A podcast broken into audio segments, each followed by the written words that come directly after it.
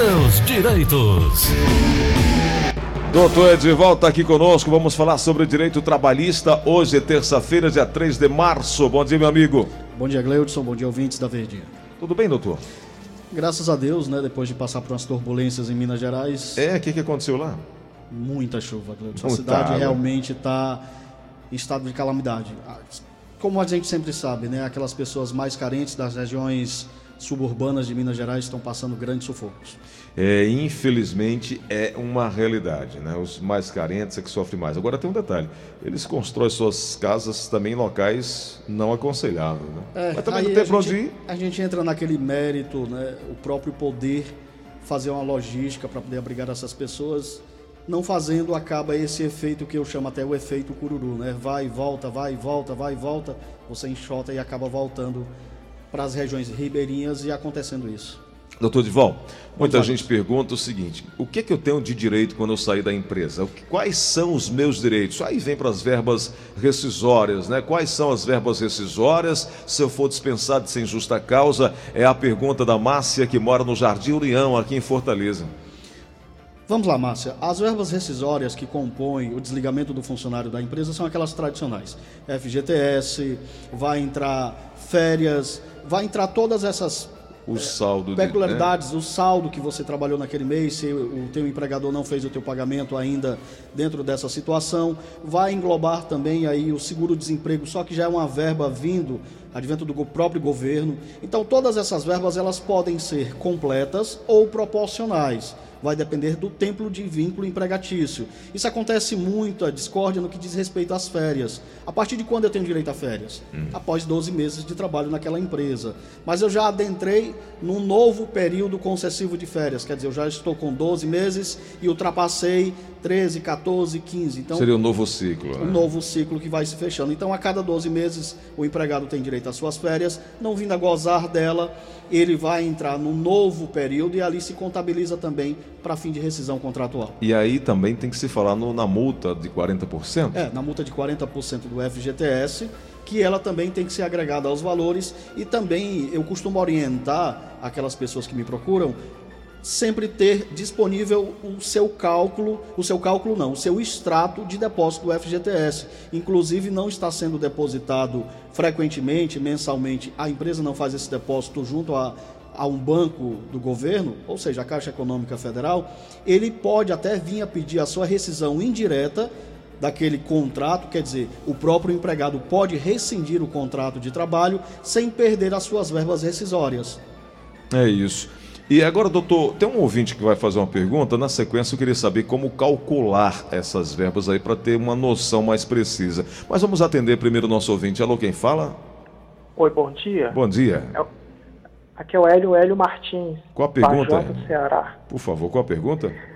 É, eu sou funcionário público municipal e eu há poucos anos que eu recebo o PASEP.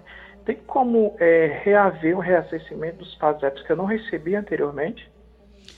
Vamos lá, Hélio. É, a primeira situação que tem que se analisar em questão, tu é um funcionário público, você é concursado ou você é um funcionário terceirizado? Concursado. Concursado. Você é seletista ou estatutário? É, eu acho que é estatutário, é. Bom, se você é estatutário, tem que se ver o que é que o teu estatuto vincula a esta situação. Se fosse seletista, a gente trabalharia isso de uma forma mais direta e objetiva. Mas eu não posso te responder com objetividade, porque o teu próprio estatuto, que rege as normas do teu vínculo aí junto a, a, a esse órgão né, do próprio sistema, tem que saber o que é que ele vem trazendo e rezando sobre essa matéria. É algo bem específico. É bem né? específico. Uhum. Mas o que, que ele deve fazer então? Procurar a delegacia do trabalho? Não, porque o vínculo dele não é um vínculo seletista. O que realmente tem que se fazer é procurar um profissional competente, ou ele mesmo, se conseguir aí diante da leitura, às vezes até simples, de algumas previsões estatutárias, é, ver o que é que traz de previsão. Não conseguindo decifrar essa situação, realmente procurar um advogado e pegar uma orientação aí, com certeza. Me fala como calcular as verbas rescisórias. Vamos lá, Gilson. As verbas rescisórias elas serão calculadas basicamente desde o período de entrada daquele funcionário à empresa até o seu desligamento.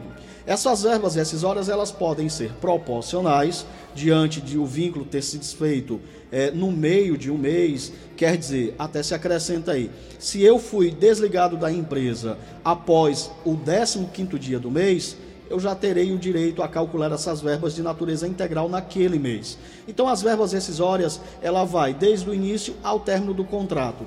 Aí a gente realmente tem que analisar cada caso em particular. Será feito o cálculo da hora funcional daquele empregado, o seu salário, e aí você começa a trabalhar os cálculos. Tem hora extras? Essas horas extras, elas são devidas, estão registradas. Extrapolei os limites de hora extra. Tenho saldo de salário, quer dizer, se eu trabalhei do primeiro dia do mês até o décimo quarto, até o décimo quinto fechando exato, eu tenho direito à quinzena. Se eu ultrapassei esse limite e entrei no décimo sexto dia, já pode ser calculado integral. O FGTS a gente precisa da base de cálculo, que é aquele extrato vinculado à conta vinculada ao empregado. Então está diretamente ligado. E todos esses cálculos a gente precisa realmente trabalhar em particular cada caso para trazer a situação mais específica. É, eu até desaconselho a algumas pessoas procurarem esses cálculos na internet, porque tem cálculo de todo tipo. Hoje, para nós profissionais, apesar de é, sabermos fazer esse cálculo manual, tem um programa na Justiça do Trabalho chamado PJE Calc, que muitos magistrados só estão aceitando esses cálculos se ele for derivado dessa plataforma. E ajuda muito, fica um cálculo mais seguro. A gente vê muita fantasia jurídica é, chegando até o, o, judiciário trabalhista com cálculos exorbitantes. Então não é assim. Você tem direito às suas verbas, sim. Tem gente que quer anexar dentro daqueles cálculos o seguro-desemprego, que ele não é justo ser anexado, já que é uma verba derivada do próprio governo. E o juiz não aceita. E né? o juiz não aceita, então ele desconsidera. O doutor Dival, hum. o Marcos diz: Eu fui demitido durante o contrato de experiência. Quais são os meus direitos? Bom, durante o contrato de experiência se entende aí que ele está naquele período de se adaptar à empresa. Uhum. Ele faz jus a todas as suas verbas. Quer dizer, se ele teve esse período aí de um, dois ou três meses, que geralmente as empresas utilizam desse argumento de 90 dias de experiência, ele faz jus de todas as verbas tudo proporcionais, né? Uhum. Décimo terceiro, férias proporcionais, tudo direito, só não vai fazer jus ao seguro-desemprego por não adquirir qualidade para receber tal benefício. Normalmente as empresas querem 45 dias de experiência renováveis por mais 45 mais... dando 90 dias. Exato. E aí a pergunta é o seguinte, né? Dentro de eu fui eu, é, eu rece... o que é que eu recebo com três meses de trabalho? É o que a Sônia também se encaixa no contrato de experiência, né? De experiência. A Sônia no centro de Fortaleza está perguntando. Bom, o que pode se diferenciar da Sônia é se ela tem uma estabilidade gestacional que a gente já lidou em outros programas. Mas vem as mesmas verbas. Ela recebeu seu salário por completo nesses três meses? Não recebeu, tem seu saldo de salário. Foi depositado o FGTS desses três meses desse período, embora seja de experiência, não foi depositado, terá que pedir sem juízo. E todas as verbas ali que dá direito a este empregado. Um ouvinte nossa com final de telefone 4386 diz assim: Cleudson Rosa, eu tenho um ano e cinco meses de trabalho, mas até agora aqui na empresa não se fala sobre férias. O que é que eu devo fazer? Aguardar até ser convocada, avisada? Bom, ela já conseguiu aí o seu, período, o seu período de gozo dessas férias, quer dizer, os 12 primeiros meses que compõem esse período de dar ao trabalhador o direito de gozar suas férias de 30 dias. O que ela pode fazer é procurar o RH. O próprio empregador ele tem por obrigação de comunicar por antecedência, isso é uma previsão legal na CLT, que o empregado irá gozar das suas férias naquele período. Até mesmo que ele possa se preparar para projetar uma viagem com a família, é, fazer qualquer eventualidade que ele queira fazer nesse período de férias. Então, procurar o RH, combinar ali um período que possa gozar das suas férias, sem prejudicar o quadro de funcionários daquela empresa. É uma conversa amigável, eu digo que tudo se resolve na paz, não precisa procurar procurar a justiça para isso. Na linha da Verdinha tem um ouvinte chegando com pergunta. Alô, quem fala? Alô. Oi. É, eu queria fazer uma pergunta. Diga.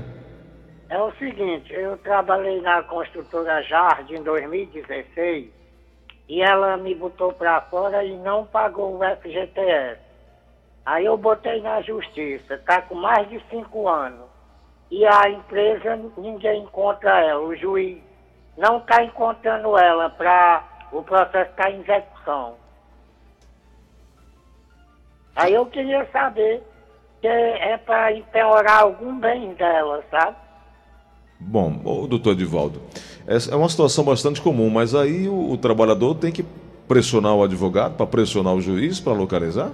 Exato, Gleudson. A gente costuma dizer que sempre esteja perto do profissional advogado que você elegeu ali para te acompanhar nessa situação.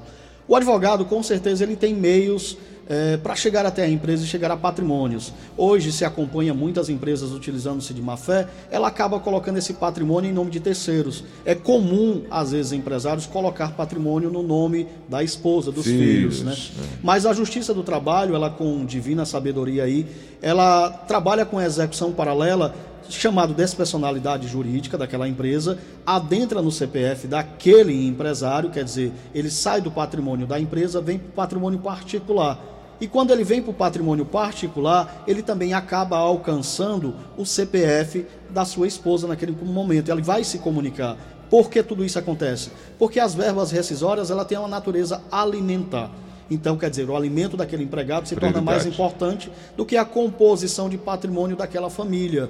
Então, a execução trabalhista, ela tem meios. Aí é realmente sentar com o advogado, ver o que é que está acontecendo, se consegue ou não se consegue patrimônio para suprir essa necessidade na execução. Uma pergunta interessante vinda de um ouvinte do interior do Ceará que diz o seguinte: Eu fui suspenso das minhas atividades funcionais e, como sou diretor de sindicato, a empresa não me pôs para fora. Aí eu entrei com ação com as quais foram até a terceira. Eh, essa ação foi até a terceira instância, eu fui reintegrado e estou de volta à empresa. Mas se eu me sentir perseguido, humilhado, sem ascensão de cargo, pois já estou há 21 anos, eu posso entrar com uma rescisão indireta? Bom, poder entrar com a rescisão indireta, ele faz parte da estabilidade sindical, aquelas estabilidades previstas legalmente em lei.